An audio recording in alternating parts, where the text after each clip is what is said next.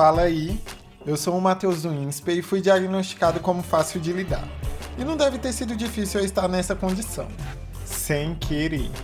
E aqui vamos conversar sobre tudo que pode ter me colocado nesse quadro clínico.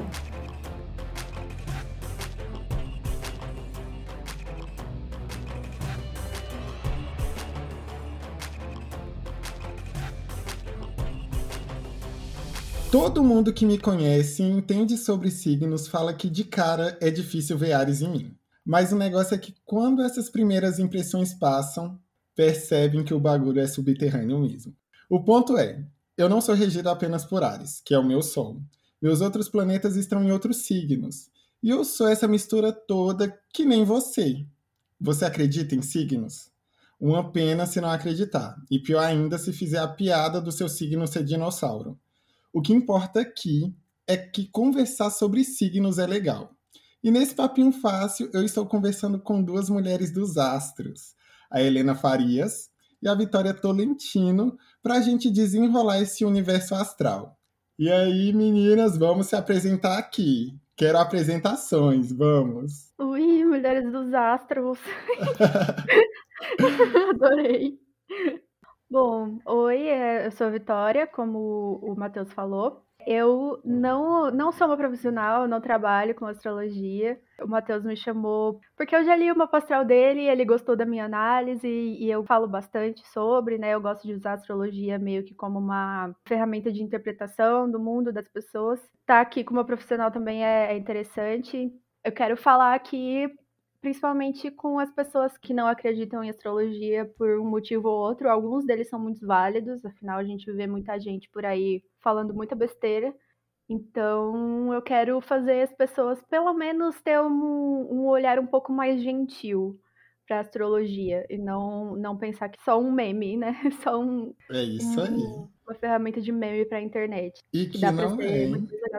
Até porque a análise que você fez sobre o meu mapa astral várias coisas foram casando aí com o tempo. E aí foram muitos pontos de reflexão que eu tive na minha vida também. Então, me ajudou bastante. Sério mesmo. Que bom, e que legal de ouvir isso. Até porque eu não lembro de nada que eu falei, mas é muito bom ouvir isso. Então, ai, primeiro, muito obrigada por me convidar. Meu nome é Helena, né? Tem que falar que quem que fala? É Helena que fala. É, não, mas eu fico muito feliz, assim, por essa oportunidade, porque eu acho que ter outros espaços para falar, além da minha bolha, é, é sempre muito importante, assim, especialmente nesse assunto que eu amo tanto e me dedico, cara, me dedico de verdade, assim, desde 2015, 2016 sobre esse assunto, né? Fiz muitos cursos, muitos caminhos. Tenho aí um tempo que eu trabalho com isso. A minha linha de, de trabalho é astrologia tradicional. Então, a gente vai falar sobre signos, a gente vai falar sobre planetas e eu vou tentar trazer aqui uma outra perspectiva que raramente é mostrada na internet, né? A maioria é tudo signo e não é sobre isso astrologia, né? Isso é uma parte da astrologia que ela é bem enorme, assim, ela tem é, muita, nossa, tem muitas coisas pra gente conversar sobre. Não sei se vai ter tempo. É assim que é bom. E caso não tenha tempo, vocês estão aqui, ó, convidadíssimas para voltar outras vezes, que é isso que é bom. O bom é deixar o papinho fácil prolongar também para outras tempo... para outros episódios, no caso. Episódios, no caso. Olha, já tô até. Tô meio nervoso aqui, tô meio nervoso. Tô com duas mulheres incríveis aqui, já tô. Eu também gaguejando. tô um pouco nervosa. Mas aqui, galera, a pergunta. Pergunta de hoje. Conversar sobre astrologia é fácil de lidar? O que, que vocês acham? É um pouco tendenciosa essa minha pergunta. Mas conversar sobre astrologia é fácil de lidar? Depende. é, é, não, eu, eu acho assim, é, depende da pessoa, do momento, da abertura dela, né, de ouvir também. Eu acho que às vezes pode ser um pouco difícil de lidar. E olha, para mim já foi pior, sabe? Porque é, como eu sou da astrologia tradicional, eu tinha muita raiva da, da galera da moderna. Eu já ficava tipo, Uhum. Vocês estão deturpando, estão colocando as pessoas em caixas, assim, sabe? Não, antes de tudo, dia... antes de tudo, só, só para saber assim tá. direito, você consegue diferenciar esses dois tipos, tanto a tradicional quanto a moderna, claro. aqui pra gente, só pra galera ficar entendida aqui do assunto. Claro. É, mas então, qual é a diferença, né? Acho que primeiro, sim, essa questão, né? Me, de, me deixava com raiva. Uhum. Hoje em dia já superei. Eu acho que cada um faz o que acha é, mais importante. Eu só vou falar o que eu acredito de fato. Então, isso acaba sendo talvez um pouco um ponto de inflexão às vezes com algumas pessoas, mas, mas eu acho que se quem estiver aberto para ouvir e conversar, também sou super aberta para ouvir outras coisas. Mas a, qual é a diferença da astrologia tradicional e astrologia moderna? Né? Primeiro, ponto acho que mais simples, a astrologia tradicional ela não se foca em signos. Os signos, como numa peça de teatro, eles são os papéis. Então, você, sei lá, a gente vai representar Romeu e Julieta aqui. Você vai representar Romeu, a Vitória vai representar a Julieta, eu vou representar, sei lá, é, a prima da Julieta, entendeu? Eu vou, a gente vai fazer esses papéis. Só que o foco principal são os planetas. Uhum. Por quê? Porque eles são os deuses, eles são os que agem, os que tomam a frente, eles que, que têm ali o significador maior. Então, se a gente pega um ator é, mais velho para interpretar Romeu, ele vai interpretar de um jeito. Se a gente pega um ator jovem para interpretar Romeu, ele vai interpretar de outro jeito. Então, a, a grande diferença, primeiro, acho que é essa, né? Essa questão de não focar nos signos, os signos não dão qualidades, Sim. Quem dá qualidade são os planetas. É, os signos, na verdade, eles dão a forma como aquele planeta vai agir. Né? Então, por exemplo, Saturno, se ele fala sobre é, a velhice, pode ser uma velhice mais rápida, uma velhice, é, sei lá, uma velhice mais agitada, uma velhice mais uma pessoa que não é paradona, enfim, estou aqui pensando na, na, nas qualidades, né, cardinal, fixa, imutável, por exemplo, né? Um, o Mercúrio, que traz essa questão da ideia, da, do pensamento, né, da racionalidade, então isso vai ser de formas diferentes, assim. É, a segunda coisa, assim, que eu acho que, que diferencia bastante é que a gente sai um pouco desse viés psicológico, né? A astrologia moderna, ela tem muito, muito, muito foco essa questão da autorreflexão, desse processo de tudo eu, assim, o mapa parece que é só sobre a gente. E a astrologia tradicional não. Ela vai olhar para o mapa e vai falar: olha, é sobre você, tem também aqui motivações, diferente da psicologia, mas o que a gente consegue ver aqui é que existe você, existe a maneira como você age, existe aonde você está colocado, se existem dificuldades, facilidades, existe o assunto de amor, existem relacionamentos com outras pessoas. É, a gente pode falar sobre pai, mãe, tio, sobrinha, sobrinho, é, amigos. Então a gente vai abrir um leque gigantesco de coisas que no mapa é, moderno também pode, mas eu entendo sempre que ele está. Aí é a minha percepção de quem passou, tá? De quem teve, porque eu não comecei na tradicional, não, eu comecei na moderna mesmo. É, então eu já tive tipo a vivência de quem é, via muito essa questão de é, autorreflexões e só uma percepção sobre si, sabe? Às vezes fala assim, ah, sua mãe, não sei o quê, mas é muito é muito psicologia, muito psicológico. É, isso porque, assim, aí só um pouco de história, né? Vem aí, vem aí com Alan Liu, que achou muito complexo a astrologia. Ele olhou para a astrologia e falou: Nossa, que é muito difícil, eu vou simplificar. Então ele focou no Sol, focou no signo, sabe? E aí transformou tudo aquilo, misturou com teorias de Jung, ou sei lá o quê. Então ele traz essa, essa outra perspectiva da época dele, que ele vivenciou e que estava um boom assim disso. E a astrologia é muito antiga, né? Sim. né? Então a astrologia tradicional ela tem, ela resgata esses, é, essas, esses livros, essas, essas escritas que começaram a ser traduzidas acho que lá para a década de 70, 60, alguma coisa assim. Então também é recente a tradução. Agora que eu entendi mais ou menos o porquê de colocar em caixas também. Porque essa moderna, ela facilita nesse sentido de colocar em caixas por conta que as pessoas limitam muito no signo mesmo, sim, sabe? Sim. E aí tem as zoeiras dos signos também, né? Pena vida, porque quem fomenta isso, entendeu? Se você, eu tenho, olha, eu tenho uma professora, até hoje, assim, ela virou minha amiga, que ela, é, ela dá moderna, ela trabalha com a moderna, mas ela tem um respeito e uma forma de lidar com a astrologia que o jeito que ela lida, fala, lê mapas, tá, tipo, tranquilo. Existe um respeito pela astrologia. O que eu fico doida é quando é, ah, o signo tal, então não sei o que, você, sei lá, ah, câncer, você é chorão. Nossa, já fico, tipo, não, entendeu? Aí que deturpa. Aí não é fácil de lidar. Aí coloca as pessoas dentro da caixa. Aí não é. Não, e realmente, realmente, concordo, concordo plenamente com você. Mas, no sentido geral, você acha fácil ou não acha fácil de lidar? ah, não, eu acho que é mais fácil do que difícil.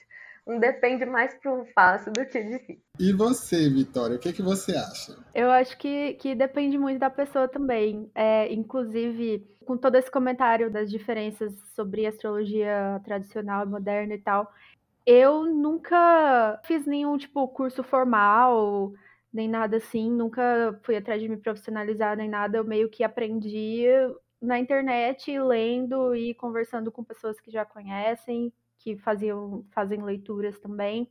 Então, eu não sei dizer se eu sou mais da moderna ou da tradicional. não sei. Eu sei que, tipo, eu sempre tenho um, um cuidado quando vou, vou falar sobre alguém em entender também as circunstâncias das pessoas. Então, mesmo que eu tenha aprendido mais com fontes modernas, eu também tenho uma certa sensibilidade de tentar entender o, outros contextos, né, da pessoa, tipo, do, do ambiente, da família, etc. Não sei se é bem isso que a Helena quis dizer. É mais completo, né, você fazer uma leitura assim, eu acho.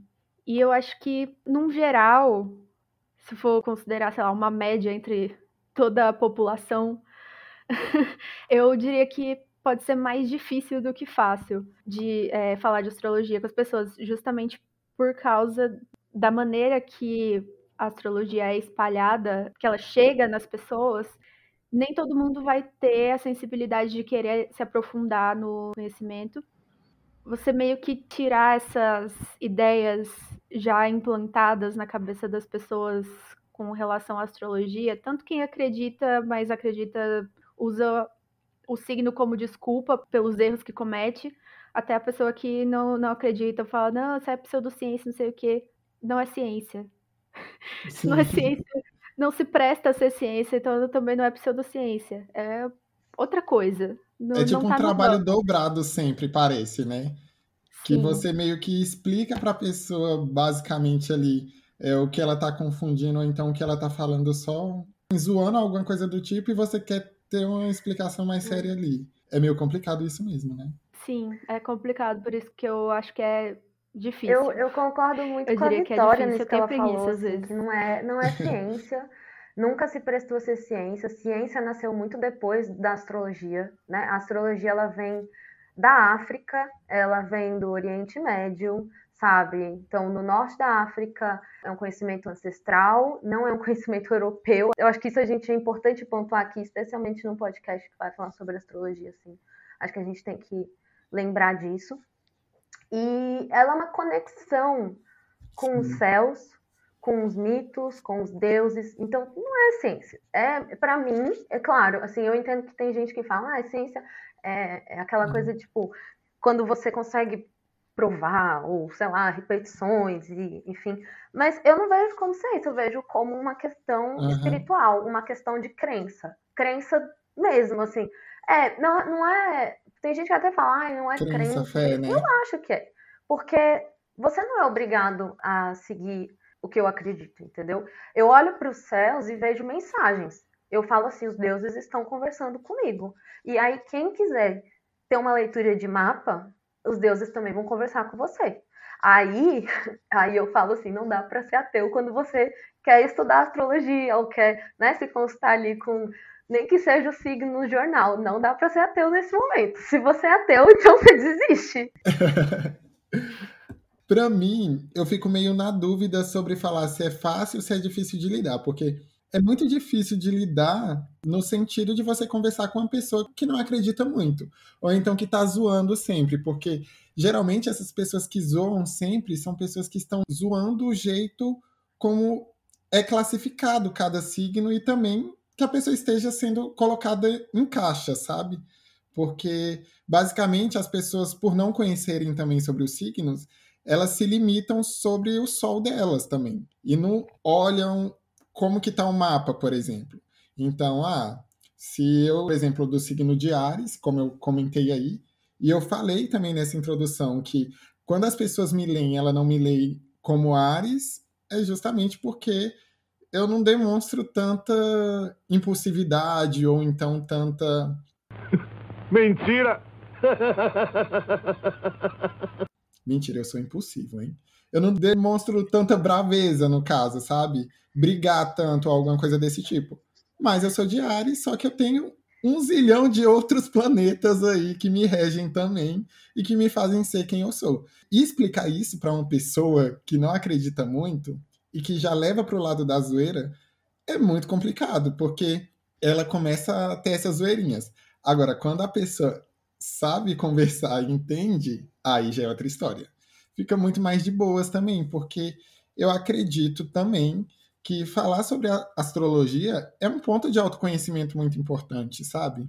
Até porque quando a Vitória fez a minha análise, por exemplo, do meu mapa, ela me colocou nessa análise em vários pontos de reflexão, tanto na minha vida pessoal quanto na minha vida profissional, sabe? E na época, por mais que a Vitória não lembre é, dessa análise que ela fez para mim, ela teve todo o cuidado para me passar toda aquela mensagem. Ela me explicou também tudo que estava no meu mapa.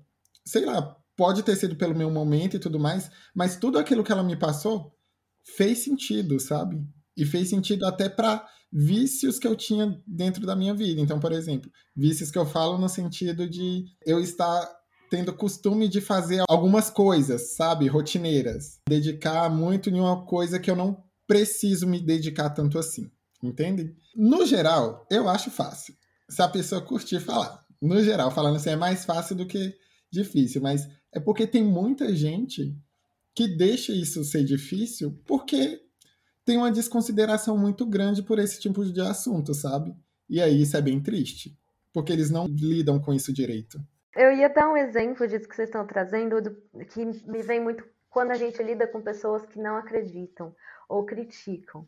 Né? Eu, eu tive uma experiência de uma pessoa que realmente falava que não acredita, que é, esse negócio é besteira, porque como assim metade da população que é Ares vai ser, vai ser bravo, vai ser briguento, né? É, e, e aí eu sentei com ela e conversei sobre isso, porque ela também estava disposta a ouvir. É isso, é fácil para qualquer assunto.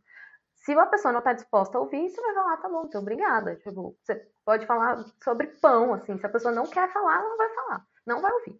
Mas ela, a gente conversou e eu contei para ela sobre essa questão do que, que é astrologia. Eu acho que a gente precisa voltar lá na história, explicar de onde veio, as coisas, como elas funcionam, porque aí as pessoas vão entender. Não é um signo, de fato, eu também acho besteira quando você é, coloca a pessoa dentro de um quadradinho e diz: Ah, então, você que é de Capricórnio, você é murrinha, você é fechado, sabe? Eu acho isso a maior besteira, assim.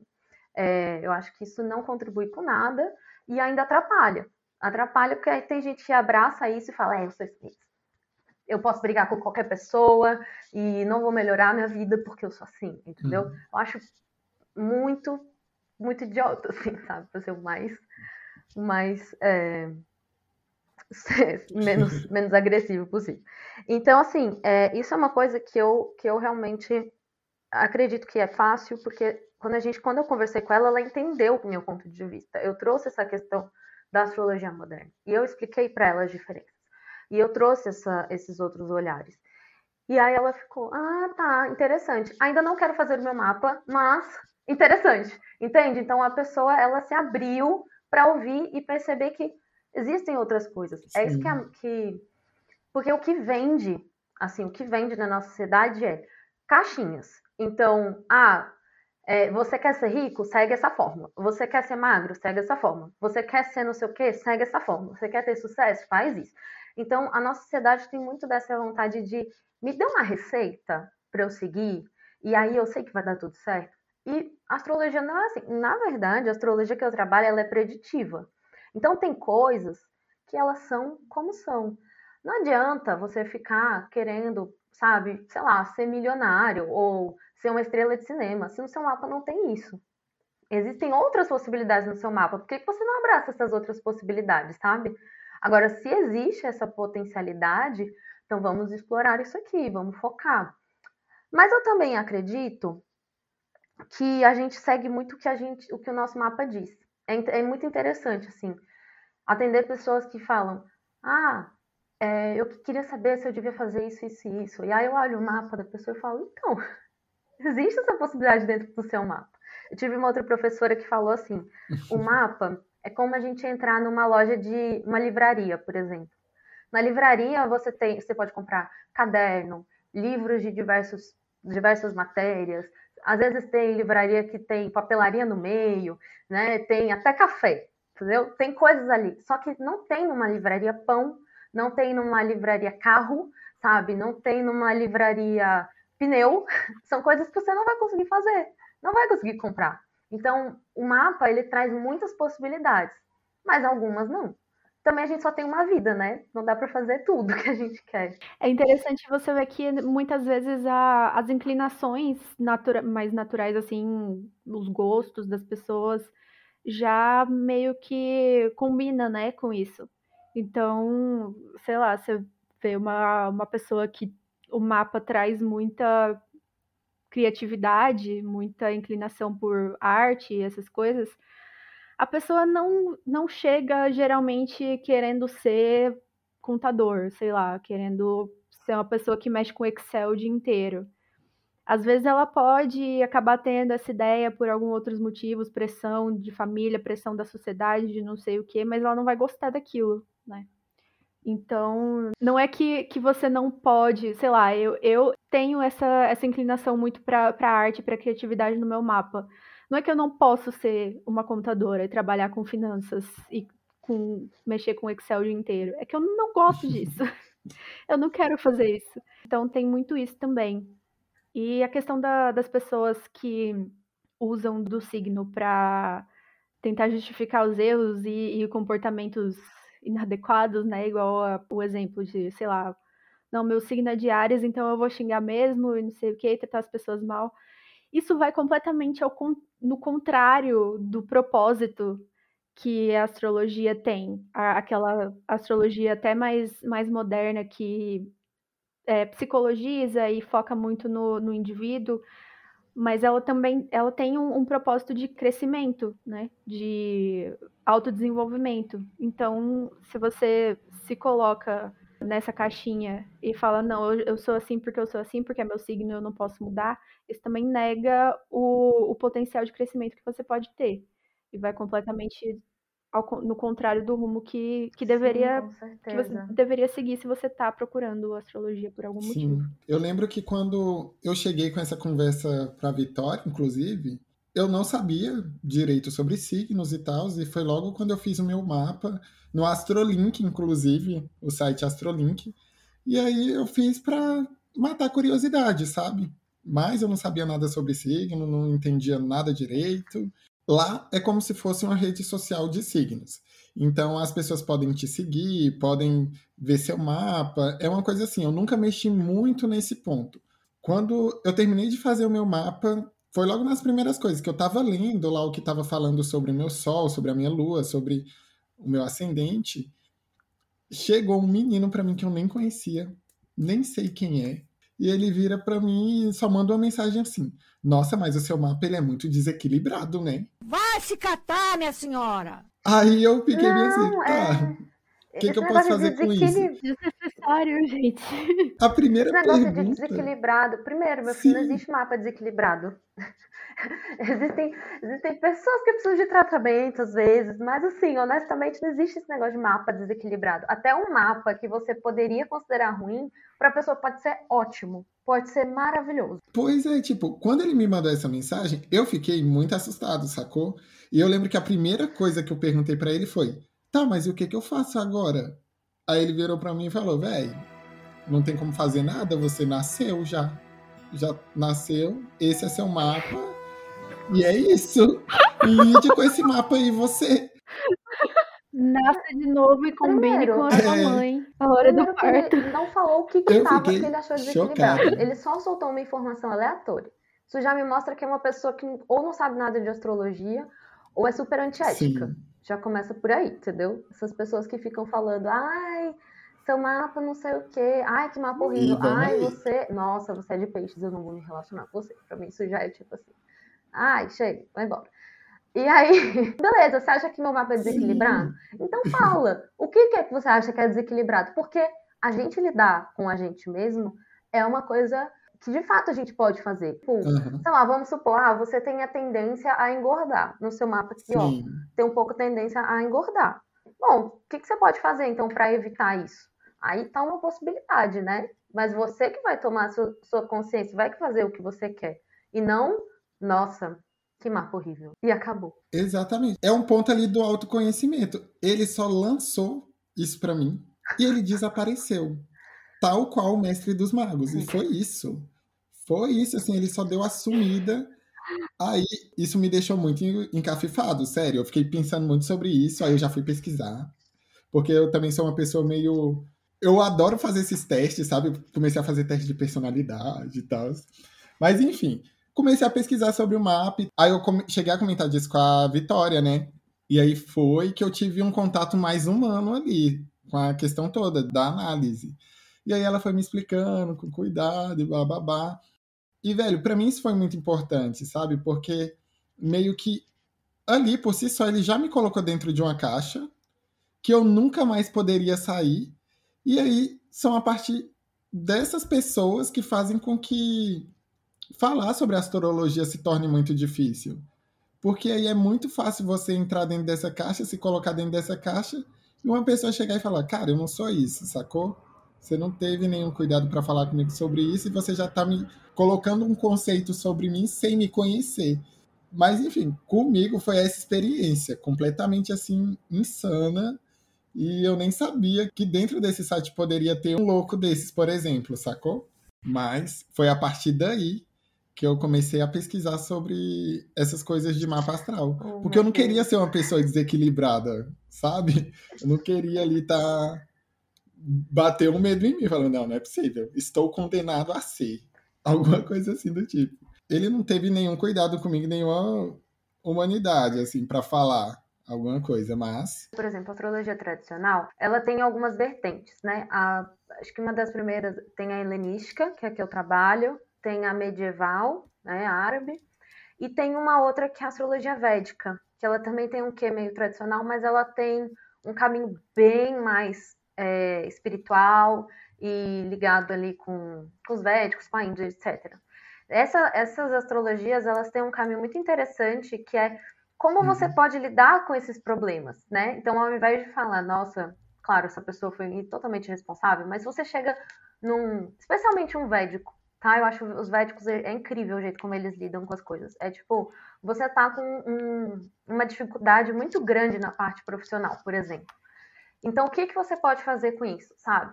E aí eles têm mantras, tem música, tem velas que você pode acender para determinado deus, determinada divindade ali que eles trabalham, né? E aí isso eu acho legal, porque te dá caminhos para essas dificuldades que aparecem no mapa. Um bom profissional não vai dizer, nossa, que mapa horrível, né? Que mapa desequilibrado. E aí o bom profissional também vai poder tentar te ajudar. Não são todos, porque existem astrólogos que também às vezes não sabem, não sabem direcionar, mas eu acho que especialmente os védicos eles têm muito esse caminho, porque é totalmente é, espiritual. Infelizmente, assim, eu falo porque eu acho que a, a filosofia helenística, por exemplo, é um caminho muito interessante para trazer para a astrologia, que é a base, né, de fato, assim, essa, essa, esse helenismo, é, que, poder, que pode ajudar pra caramba, assim. Eu estou tentando trazer para os meus atendimentos esse, esse direcionamento que a gente precisa. Porque a gente precisa de direcionamento, não é só jogar no mundo, sabe? E eu acredito que a filosofia, para nossa realidade, para o nosso pensamento ocidental, é, ele é muito importante, assim, porque a gente precisa resgatar isso, a gente precisa trazer de volta esse movimento de como que eu posso lidar com essas situações e refletir sobre isso, mas também existem coisas assim práticas que se podem fazer para tentar ajudar. E aí por isso que eu digo que é uma questão de crença, porque você vai lidar com os deuses, você vai, sabe, nem que seja acender um incenso assim, sabe, para se conectar. E eu acredito muito que eles trazem mudança sim, sim, abrem caminho sim. Sim. No caso, só eu só fiquei com a dúvida. No caso dessa astrologia védica, como é que é baseado? Os signos mudam? Eles seguem o caminho sideral, então a gente segue o caminho tropical. Então isso significa que os signos que a gente observa, eles estão ligados com as estações do ano. Então, Ares seria, assim, vamos colocar lá no norte, né? Ares é a primavera, né? Então vai seguindo. Aí Touro é o meio da primavera, Gêmeos é o fim. Já os védicos, eles vão seguir o, o sideral. Então, uhum. se você observar, o, as estrelas elas estão andando, né? Assim, elas vão se movimentando, elas movimentam um grau a cada, sei lá, 200 anos, uma coisa assim. E aí, o Sol, quando ele nasce na primavera, ele não necessariamente não está mais no signo de Ares, agora ele está no signo de Peixes, indo para Aquário, né? Então, essa mudança é o que eles vão seguindo. Então, quando você faz o um mapa do Védico, provavelmente os signos que estão, os planetas vão mudar, porque não é o signo tropical, é o sideral né? Então eles estão ligados com as constelações e não com as estações do ano. Então essa é uma, uma diferença. Aí tem outros nomes, né? Porque assim é, é, é o mesmo signo, só que com outros nomes.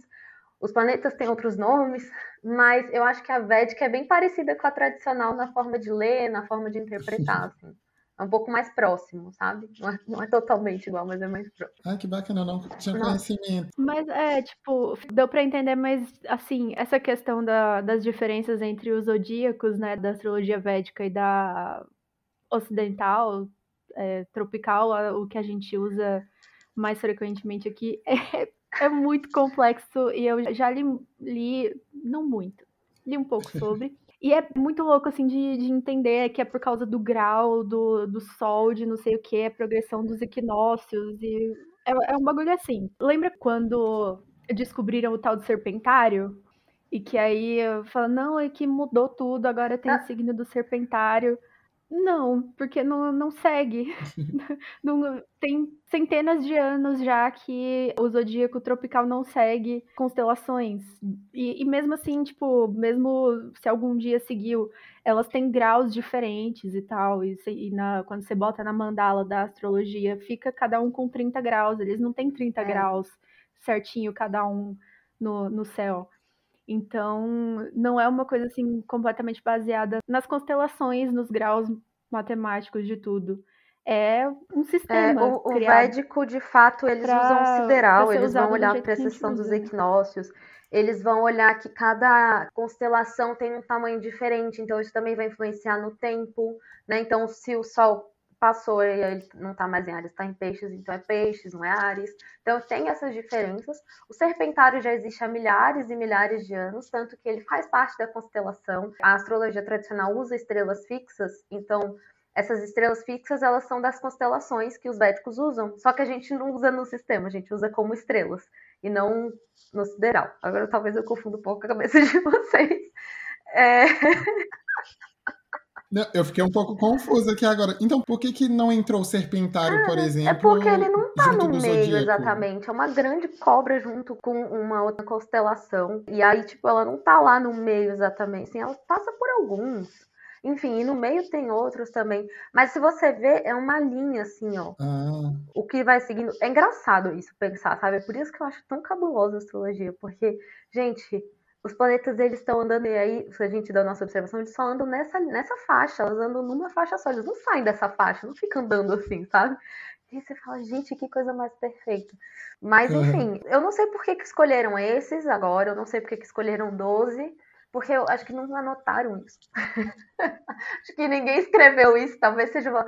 É aquela coisa assim, às vezes, se alguém souber, né, aí pode mandar pra gente, mas eu não encontrei, assim, dentro dos meus estudos, por que, que foram 12, por que, que são esses signos, por que, que não entrou outra coisa no meio, sabe? Tipo, não sei. E aí eu penso que antigamente, né, tinha tantas coisas tão óbvias que você não vai escrever, porque é óbvio. Então, enfim, pode ter sido óbvio para eles e pra gente não é mais.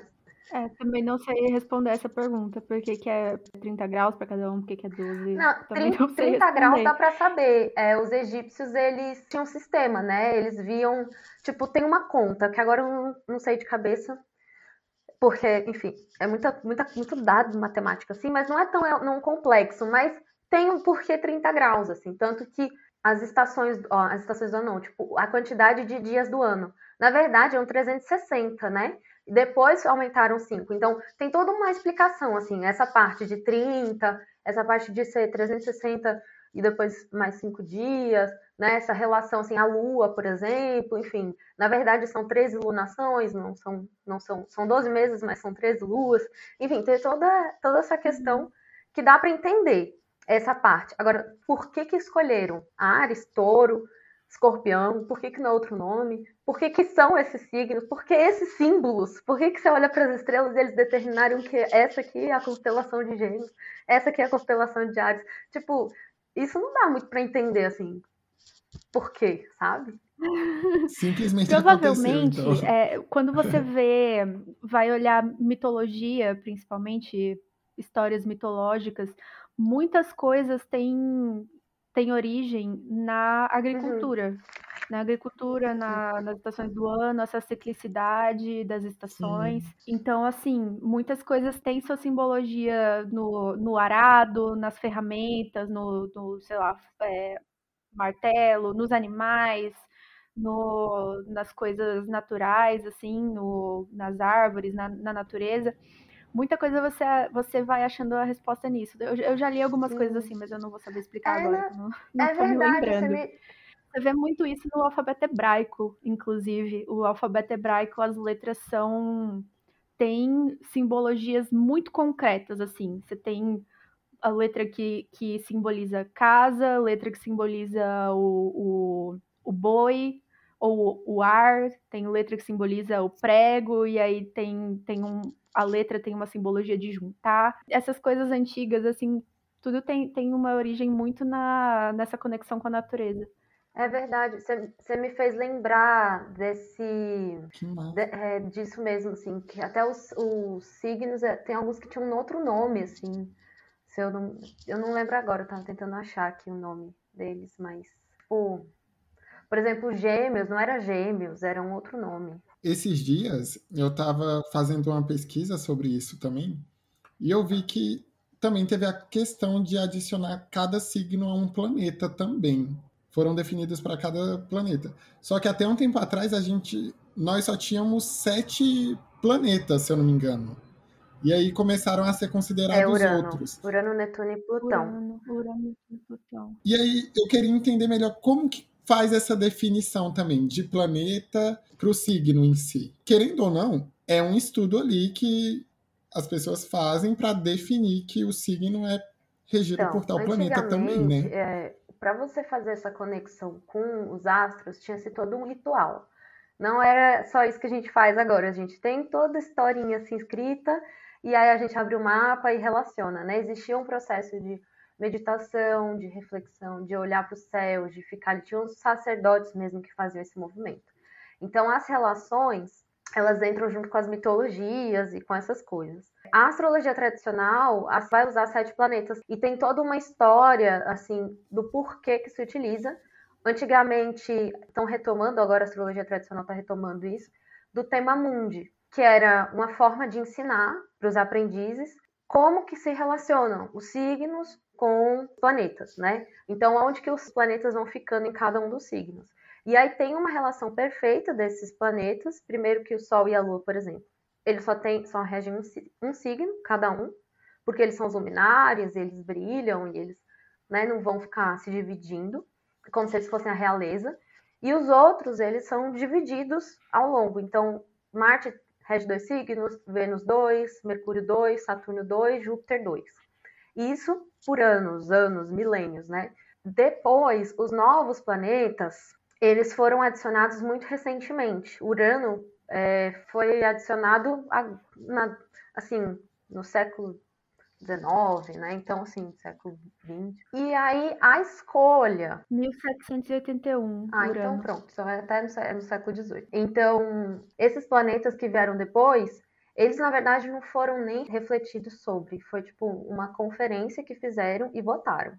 Então, assim, eu não uso eles, para falar a verdade, eu não uso esses planetas, porque a astrologia tradicional entende que ah. não precisa. A astrologia tradicional, especial a helenística, né, que é o meu forte, ela tem essa história de ser um sistema hermético, um sistema perfeito.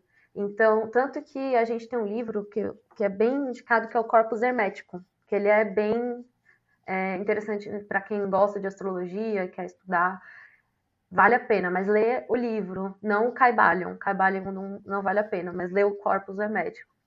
É, então, nesse sentido, assim, de fato, de, de você já tem um sistema perfeito ali. Ele é perfeito. Ele é dentro de uma caixinha hermética, sabe? Que, tipo, nada entra e nada sai. Então, esse sistema que é utilizado. As outras uhum. coisas, elas vêm com o advento da ciência. E aí tem mais um fato, é, como a gente está conversando aqui, né? As coisas vão vir.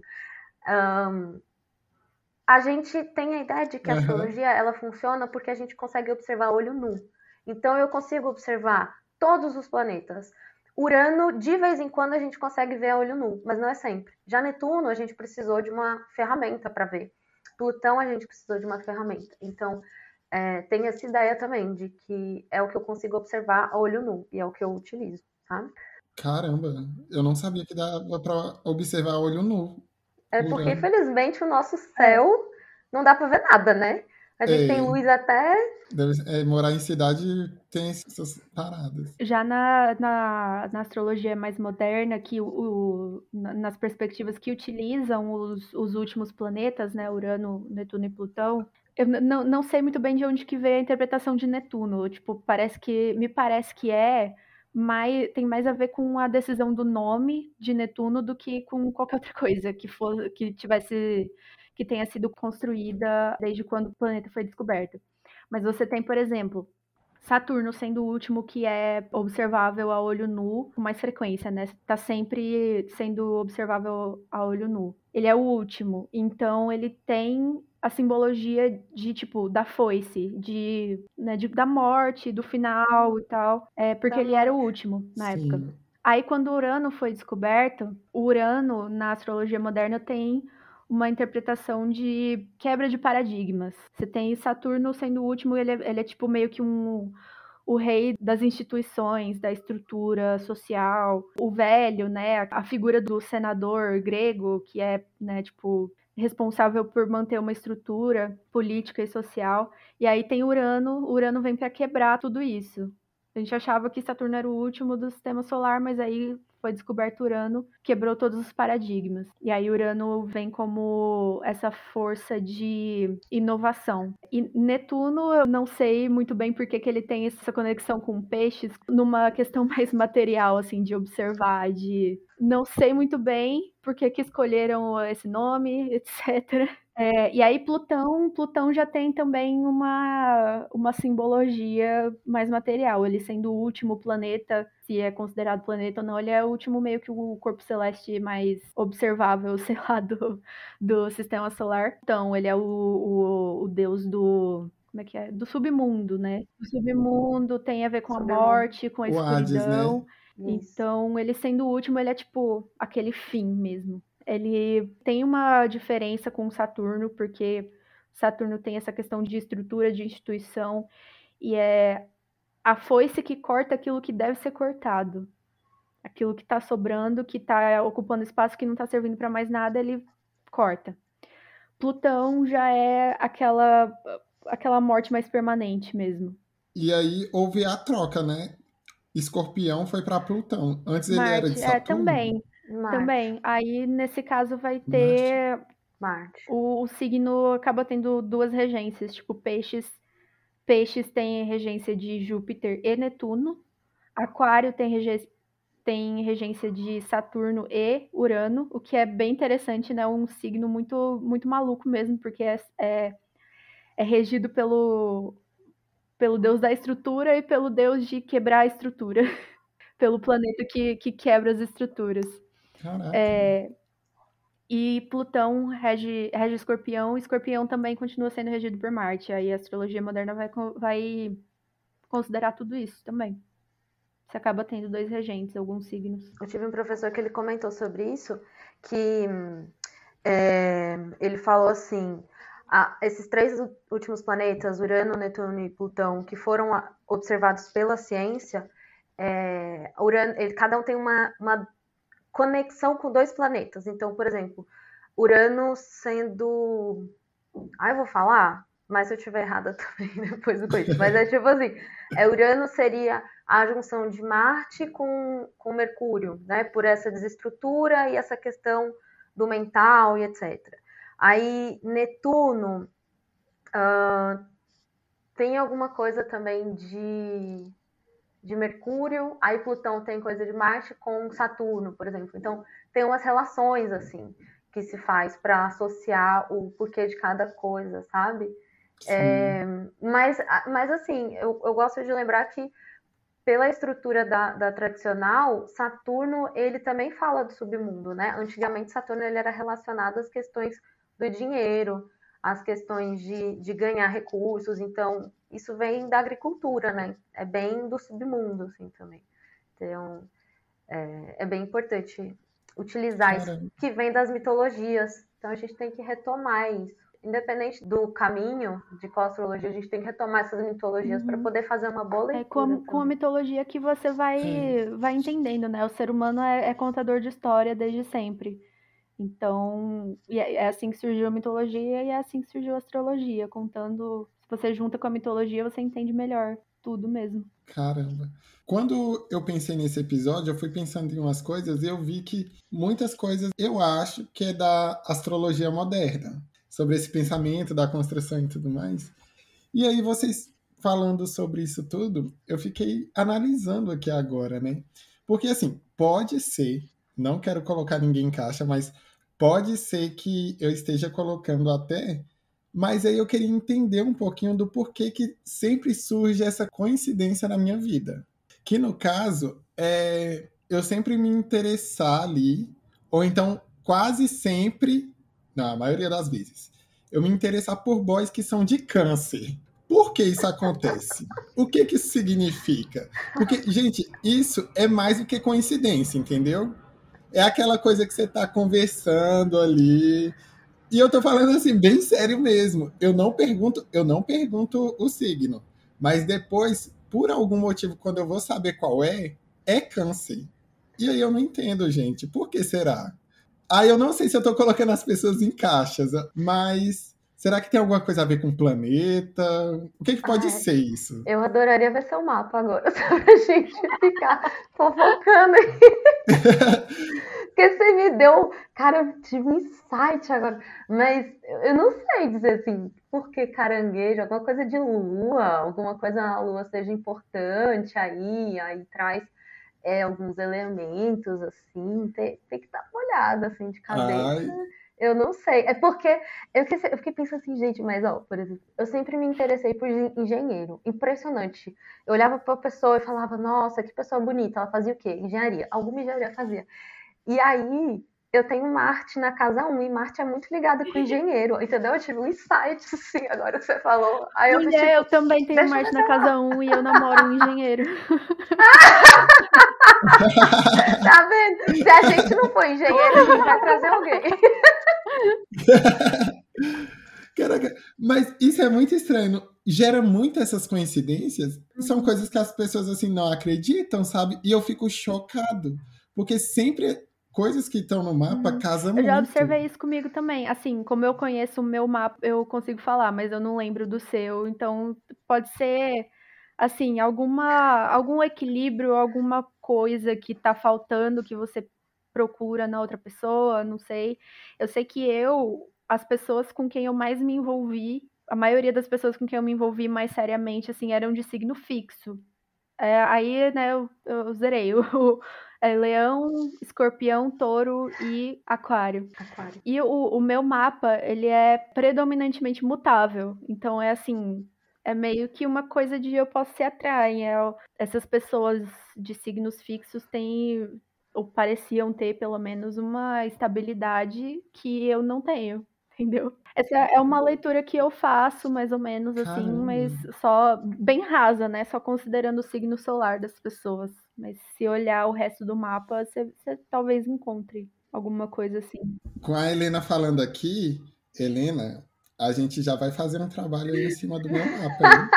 Vamos que vamos. Acabando aqui, a gente já conversa sobre isso já. E aí eu quero realmente a sua análise, sabe? Porque você falou de umas coisas aqui preditivas e tudo. Eu quero saber, gente. Eu sou a pessoa curiosa. Eu sou a pessoa curiosa. Mas aí eu vou fazer, vai ficar ali pra mim. Se pá, eu mando lá no Fácil de Lidar. E não... Mas eu realmente fiquei muito interessado, sério. Sim, Gostei. Esse jeito que. Essa forma que você trabalha parece ser muito foda. eu amo essa forma. Eu amo, assim, quando. É porque eu também sou uma pessoa muito curiosa. E eu descobri que eu sou uma pessoa que gosta de entender a raiz das coisas. Então, não fiquei contente só em ter astrologia moderna, porque eu fiquei, gente, mas parece que eu tô falando a mesma coisa e eu fico rodando aqui. Parece... Aí eu falei, não, quero saber mais, quero saber mais. E aí eu fui a fundo e mudei completamente a forma de, de ver, assim, o mundo, sabe? Porque eu acho muito legal a gente poder interpretar, a gente pensar os motivos e as possibilidades, sabe? Mas às vezes as coisas são como são, sei lá. E eu acho que cada um tem a sua forma de interpretar, sabe? Eu acho que talvez eu não seja é, capaz de dar a total interpretação sobre a sua vida, assim. Eu acho que você que tem também essa capacidade. Mas essas partes preditivas eu acho muito massa. Eu adoro, assim. Eu já tive umas previsões, assim, o que eu achei, véi, sensacional, assim. Às vezes algumas previsões muito boas, às vezes muito ruins, mas eu acho muito mara. Essa questão do seu mapa, por que você atrai muito canceriano, eu gostaria de ver. Pode ser alguma coisa de lua mesmo, assim, porque a lua que rege o, o signo né, de caranguejo e essa questão assim de água, de ah, de uma pessoa que aparece, que é popular, enfim, porque a lua é totalmente popular, assim. Ela é bem mais até do que o sol, muitas vezes. Porque o sol tem esse quê de eu sei, eu sou, sabe? E aí a lua, tipo, é, é a gente, eu e vocês e todo mundo, e tem super popularidade. Aí, óbvio, né? Você vai entrar nesse mundo é, dos signos. Eu gosto de pensar nos planetas, porque se você tem uma pessoa com muitos planetas, sei lá, no signo de caranguejo, essa pessoa vai ser regida pela Lua. E aí, meu filho, é uma pessoa que conversa com todo mundo, que todo mundo adora, sabe? Eu tenho. É isso, assim. Eu não gosto de estereotipar, mas você vê padrõezinhos, né? Mas não é todo mundo igual. Mas eu tenho muitas pessoas de caranguejo perto de mim e eu vejo que são pessoas que não necessariamente elas são expansivas, cada uma do seu jeito, mas é assim, não tem uma pessoa que deteste. Não existe. Enquanto eu sou a dona da discórdia, essas pessoas são as mais amorzinhas da vida, assim, todo mundo ama. Aí você fica, gente, que louco. O, o Jales mesmo, o Jales tem lua em câncer e ascendente em Libra. Rapaz, é a simpatia em pessoa. Ele, qualquer lugar que ele vai, ele faz amigo, conversa com as É pessoas com muita verdade. facilidade. Ele conseguiu fazer meu pai sorrir. Então, assim, ponto muito importante aí, né? Mas é que tá, por exemplo, a minha lua é em Sagitário e o meu ascendente é em Escorpião. Mas aí eu não sei se isso conta na astrologia tradicional, pelo menos no Astrolink, tá que o meu meio do céu é em Câncer. E aí, nessa questão que fala do meio do céu, fala muito sobre questões familiares, eu ter esse apego pela família, também alguma coisa desse tipo. Não vou lembrar aqui direito, mas foi pelo menos o que falou ali no Astrolink, entendeu? Tem isso também. Aí eu não sei se isso tem conexão com isso, mas surgem essas pessoas assim. É engraçado você falar sobre como câncer é também, porque aqui no, no Fácil de Lidar já apareceu uma pessoa de câncer que ele é muito, é muito assim aparecido, sabe? Ele não tem problema nenhum, nenhum, nenhum mesmo. É uma pessoa incrível. E apareceu outra pessoa de câncer que ela já é mais quietinha, mais de boinhas, mas todo mundo gosta dela. Por mais que ela seja mais introvertida, quando ela chega, é uma pessoa que realmente você vai saber quem chegou, entendeu? Por mais que ela seja introvertida. Isso é engraçado mesmo. Mas aqui agora, o nosso papinho fácil já tá chegando ao fim. E aconteceu muito rápido, gente. Tem que ter mais vezes. Tem que ter mais vezes. Eu tô chocado do quanto que foi rápido isso. Gente, eu, eu a gente, pra mim, a gente pode falar 10 milhões de coisas, assim. Sim, falta muita coisa, caramba. Falta. Tem muita coisa. Mas aqui já deu ali uma hora ali, então acho que chegamos aqui. Agora tá na hora de vocês compartilharem alguma coisa que fez a semana de vocês mais facinho de lidar. Pode ser filme, série, pode ser qualquer coisa que deixou assim, livros. O que que vocês querem compartilhar aqui com a galera? Não, não tem nada a ver com astrologia, mas fim de semana eu tava assistindo The Boys. Hum, pode ser qualquer coisa, não precisa ter a ver, viu? Tô lendo um autor que chama Terry Pratchett, não sei se vocês já ouviram falar que ele que criou. Não. É uma série de fantasia que tem, assim, 30 livros, mas eles são autocontidos, assim, se dá para ler qualquer um em, qualquer ordem. Eu tô lendo o quinto já, o quinto dessa série, do Discworld. O, o Terry Pratchett, ele é uma, um, um cara, assim, que se ele não, nunca estudou nada de esoterismo e ocultismo, eu, eu não acredito. Eu não acredito que ele nunca estudou nada de ocultismo e de esoterismo, porque tem muita coisa é, que ele que ele fala, ou que do, o jeito que as coisas funcionam nesse mundo dele, que tem muito a ver com magia e com ocultismo é, no, né, no, no que as pessoas fazem na vida real. Então é, é muito interessante, é uma leitura leve, pode começar por, por qualquer um, porque ele, ele sempre meio que fala sobre o como, como que as coisas funcionam dentro do, desse mundo no que é relevante para para a história daquele livro. Então ele sempre vai falar, é, o Discworld é, é um, um mundo que ele é um, um, ele é um disco mesmo, ele é uma, uma terra plana que fica em cima uhum. da, das costas de quatro elefantes e quatro elefantes que ficam em cima das costas de uma tartaruga cósmica. E aí é um, todo um mundo de fantasia, assim. E é muito legal pra, porque, é, porque é bastante leve, é engraçado, tem aquele, aquele humor inglês que é é super. Eu, é, eu acho que, que funciona muito para hoje em dia, que tem tanta, tanta tragédia, tanta maluquice acontecendo, que a gente acostuma, né? Aí olha fala, uhum. ah, tá bom. É meio assim, o, o, humor dele é meio assim. Então é bem legal para bem legal e é uma leitura gostosa, sabe? Se você gosta de fantasia e de, de maluquice. Discworld, Discworld. é isso. Eu não sei Ai, qual é a disponibilidade dele em português, do, dos, dos livros em português. Alguns livros da série com certeza tem. Ai, perfeito. Nossa, eu fiquei curiosíssima. Eu vou procurar. Fiquei muito curioso. Fiquei muito curioso também. É muito legal. Não, e esse rolê da tartaruga é de alguma mitologia, de alguma cultura, que eu não lembro agora. E eu nem quero tentar acertar, porque vai que eu erro, eu não quero. Mas acho que tem um rolê. Eu tô olhando aqui, também tem essa história do mundo nas costas da tartaruga. Tem mitologia indiana, chinesa, norte-americana, né? Nativa norte-americana. E aí tem outros trabalhos de ficção que tem isso. Isso é outra coisa, né? Que eu, eu gosto muito do Jung. E aí ele faz esse trabalho de mitologia comparada, né? E encontra arquétipos e aspectos que existem em várias mitologias do mundo, assim, que não se sabe se elas tiveram contato algum dia e cria questão de inconsciente coletivo, essas coisas. Agora eu quero saber o que, simboliza o mundo estar tá nas costas da tartaruga, para ser um negócio tão comum. Eu não sabia, eu não conhecia, de verdade, sobre nenhuma mitologia que envolvia o um mundo sendo sustentado pela tartaruga, sério. E você, Helena, o que, que você gostaria de compartilhar? Bom, eu tenho várias coisas que eu gostaria de compartilhar, fui compartilhando aqui ao longo. Que nem, que nem a Vitória, por exemplo, ela compartilhou aí The Boys também. Então, pode ser qualquer coisa, não precisa envolver só astrologia, mas pode compartilhar o que você tá. quiser. É, não, eu acho que você falou assim, ah, como é que foi, é, o que, que foi mais fácil de lidar essa semana, né? E, uhum. cara, semana passada eu tô muito feliz, assim, porque eu tava no estágio e saí de um estágio para o outro, e aí ganhei 15 uhum. dias de férias, assim, porque um acabou, e aí para eu começar só dia 15. Então, foi tipo, a semana de paz.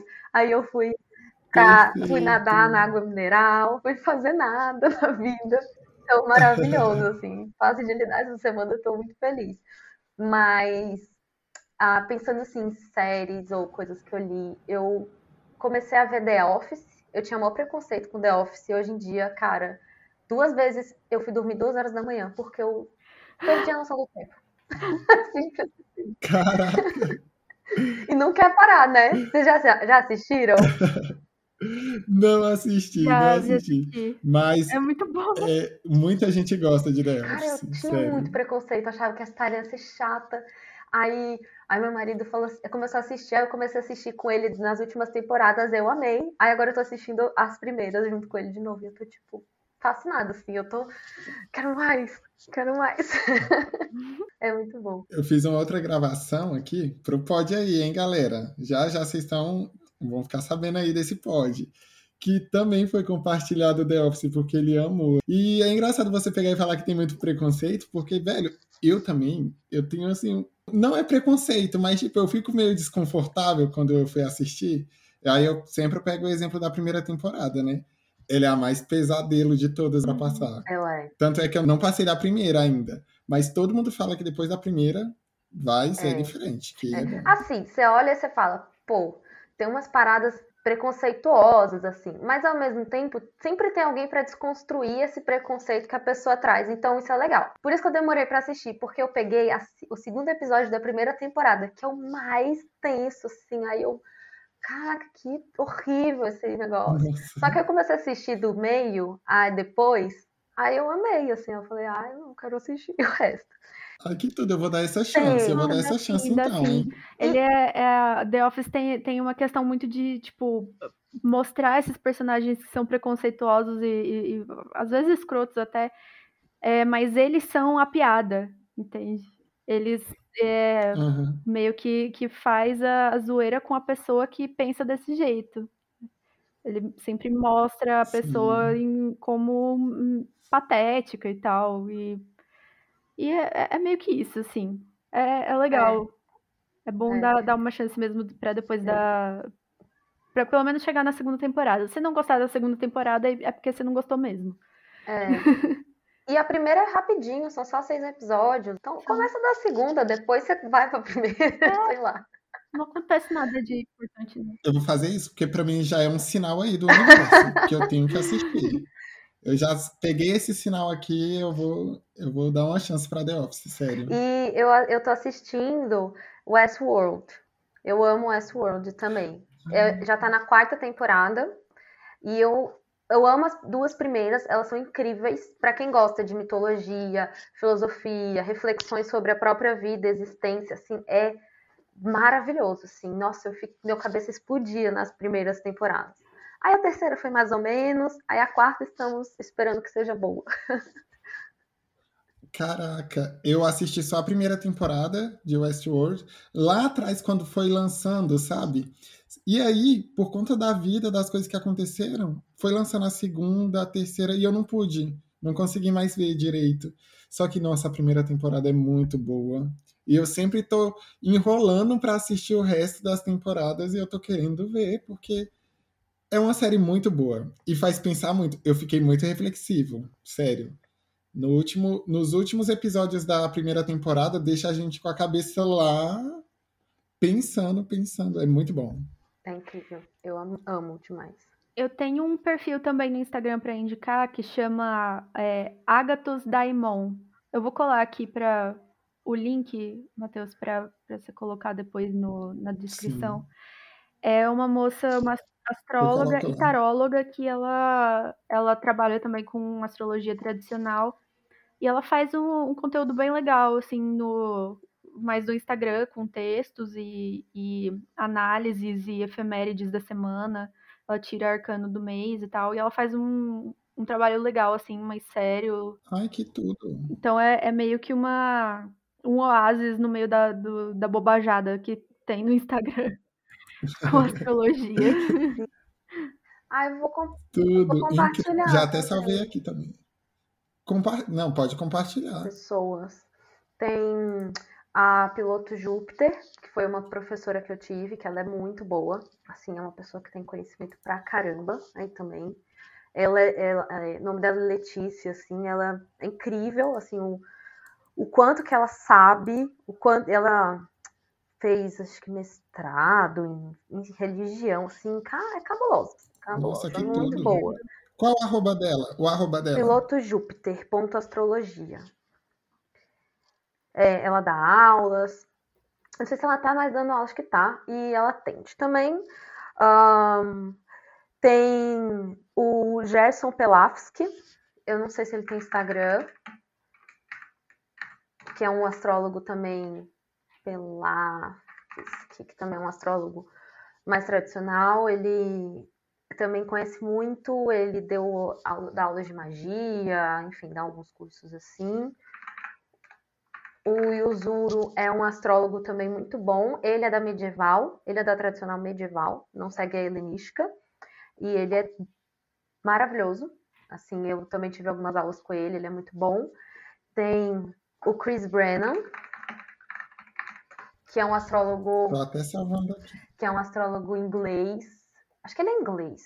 Ele fala inglês, então é isso que importa. É, aí ele tem uns livros, ele tem materiais muito interessantes, ele tem um podcast também sobre astrologia, só que tudo é em inglês. Então, de fato, ele, ele tem que saber falar inglês, porque ele só né, fala coisas, escreve coisas em inglês, de fato. Um, tem a Madu Cabral, que ela é védica. É, a Madu Cabral é astróloga védica. Ela é muito boa, ela é incrível. Além disso, ela dá remédios do, da semana. Claro que ela escreve como védica, então eu não entendo nada do que ela escreve lá no nomezinho, mas dá para entender, tipo assim, faz oração, é, faz uma prece, acende sei lá o quê, entendeu? Tipo, são essas coisas, dá para entender. Uhum. Agora, é, os nomes é Lua em Krashnash, Krashna, eu não sei o que é. Mas ela é muito boa, ela ensina muitas coisas. E eu acho assim, eu nunca tive aula com ela, mas do jeito que ela passa, as coisas que ela passa, eu gosto bastante. E aí tem os livros, né? Tem o livro Hellenistic Astrology, Astrology, que é do Chris Brennan. Tem o Dorotheus of Sidon, Carmen, Carmen of Astrology. Aí tem, eu acho que tem tradução em português, talvez. Beleza, eu já estou salvando aqui. E coisas. aí eu vou fazer a arte e eu vou colocar também na descrição, para geral já seguindo, já vendo. Sim. E aí, William Lilly é o último livro Porque... que eu indico que, assim, ele é bom. Ele dá umas coisinhas, umas rateadas, mas ele é bom. Ai, desculpa de repente. A Madu Cabral também é escritora? Eu não sei se ela escreve. Eu sei que ela, ela tem uma página no Instagram e ela ensina sobre astrologia védica. Então, é isso que eu sei. E ela faz, dá cursos, Tudo. ela dá curso, ela também acho que dá curso de coisas naturais, porque como ela é védica, e aí o védico tem essa, essa proximidade, assim, com alimentação, né, tudo isso, então, é, cosméticos, né, mais naturais, então acho que ela é muito, muito boa, assim, ela dá uns cursos desses também. Bacana. Eu vou deixar o link para todo mundo aí. Vou ver aqui os arrobas. Eu até vou falar com, com a Helena depois no nosso grupo para a gente ver os arrobas direitinhos e aí já passar para vocês para ficar tudo tranquilinho aí, viu? E agora eu vou compartilhar uma coisa. O que eu compartilhar aqui não vai ter nada a ver, gente. Não tem nada a ver com astrologia, mas é uma página do Instagram que eu tô gostando muito de ficar vendo. Eu adoro ver essas coisas de DIY, sabe? Essas coisinhas de reforma. Do nada tá aparecendo para mim, tipo, a galera instalando piso no chão, ou então mexendo em alguma coisa da parede, sabe? Eu encontrei esse casal, que é o Bo e o Matt. Eu acho que é assim que se fala, o nome do Bo é B-E-A-U, Bo e Matt. O arroba é probably, probably this. Aí o inglês falhou aqui um pouquinho, mas é probably, probably this. É isso. E aqui ele mostra as reformas que eles fazem tudo que eles estão trabalhando e é tudo muito bonitinho, sério. Tudo perfeitinho e eu vou deixar aí o arroba para vocês darem uma olhada, porque quando eles fazem esses vídeos e esses rios, dá várias ideias também, saca? Mesmo que você não vá fazer, eu nunca faço. É, mas pelo menos eu tô ali vendo. E é muito bacana, porque eu acho muito legal o design que eles fazem, sabe? Basicamente dá muitas ideias para a gente. Além de dar ideias, eles têm um livro também que eles falam sobre design de interiores, reforma e tudo isso. É só isso mesmo que eu vou compartilhar com vocês. E agora é a hora de vocês compartilharem seus arrobas e falar do jabá de vocês aí. Vocês têm que dar um jabá bonitão. Quero um jabá bonito, por favor, dos seus projetinhos. É, não, assim, eu sou bastante low profile nas redes sociais. Não, então, assim, Instagram não, não, não precisa, não precisa me seguir. Mas é, eu sou tradutora eu faço tradução inglês-português e português-inglês. Se alguém tiver interesse, precisar de alguma tradução assim, ou revisão, ou ajuda para escrever, com redação, alguma coisa também, pode entrar em contato comigo no e-mail vitoriamtr@gmail.com. Boa, boa. Vou deixar na descrição aí. Então. Beleza. Arrasou. E Helena, cadê você, Helena? Então, eu não, eu não sou low profile. eu tenho eu tenho Instagram, que é arroba Helena de Astros, que é uma brincadeira, porque minha vida inteira todo mundo ficou, ai, Helena de Troia. Aí eu resolvi fazer Helena de Astros, meu perfil. e tenho alguns vídeos no YouTube também. Dei uma parada de gravar, porque eu tô muito sem tempo, assim, estudando, fazendo outra faculdade, então tá bem corrido mas tem alguns vídeos interessantes no YouTube, então é uns vídeos assim muito mais antigos em que a gente vai melhorando ao longo do tempo, mas é interessante O processo também. fica mais fácil, né? É. E o conhecimento também, né? Então a gente tá sempre. Então, você vai vendo assim os vídeos. Mas é legal, assim, tem, tem alguns compartilhamentos interessantes. Mas agora eu atendo, no geral, eu atendo final de semana, tá? Por causa dos meus horários mesmo. Aí eu atendo com mapa natal, que é com Revolução Solar e Revolução Lunar também, e as previsões né, para o ano, ou de alguns assuntos que né, o cliente, a pessoa tem interesse. Então, se tiver interesse em entender um pouco mais sobre relacionamentos, a gente abre também, previsões, etc. Faço mapas horários, que é uma modalidade de você faz uma pergunta e a gente abre o mapa para aquele momento, para aquela pergunta, e o mapa responde. Uh, também tiro tarô, né, é uma outra prática que eu gosto bastante de ler as simbologias. É, uma vez por mês, com a lua nova, eu faço o tarô da lua, então, que é um valor que a pessoa faz simbolicamente, ela entrega assim quanto ela quiser, quanto ela achar que vale, para as pessoas que realmente às vezes não tem como pagar, por exemplo, o valor, né, que a gente cobra. Então aí eu faço esse uma vez por mês, aí eu abro, tiro dúvida da pessoa, enfim, então é bem legal. No momento, não estou dando aulas, mas se alguém tiver interesse, a gente pode conversar, ver consultorias, enfim, né? E quando eu abrir também as aulas, eu aviso. Que tudo, que tudo. Vamos seguir, galera. Vamos seguir essas duas lindonas. Vamos seguir a Helena, né? E se você precisar aí de tradução e trabalhos aí com inglês e português e tudo mais, a Vitória tá com tudo. Vou deixar o e-mail dela aí para vocês também, viu? Por favor. Eu espero que depois desses compartilhamentos aí vocês dão uma bisoiada em tudo, galera, porque é tudo coisa boa, viu? E informação é sempre importante. Quanto mais informado você estiver, menos besteira você vai falar sobre o assunto de astrologia também, que é muito bacana. é importante. Eu né? gostei do, do coraçãozinho. e galera, o Fácil de Lidar ele fica por aqui. Acabou nosso papinho fácil, infelizmente. Mas semana que vem estamos de volta. Não esqueçam de seguir o Fácil de Lidar em todas as plataformas aí. Então, para você seguir o Fácil de Lidar, basta você colocar arroba Fácil de Lidar. Estou no Instagram, que é a minha rede social principal, é onde eu posto os episódios que já foram divulgados. É o meu meio de divulgação ali. Podem me seguir no YouTube também, que é onde eu adiciono os episódios que foram ao ar às quartas. No YouTube vai aos domingos. E é isso, galera. O Fácil de Lidar ele termina por aqui. Um beijo, beijo, beijo, beijo, beijo. Ah, ele tá muito Até podcaster. Tchau.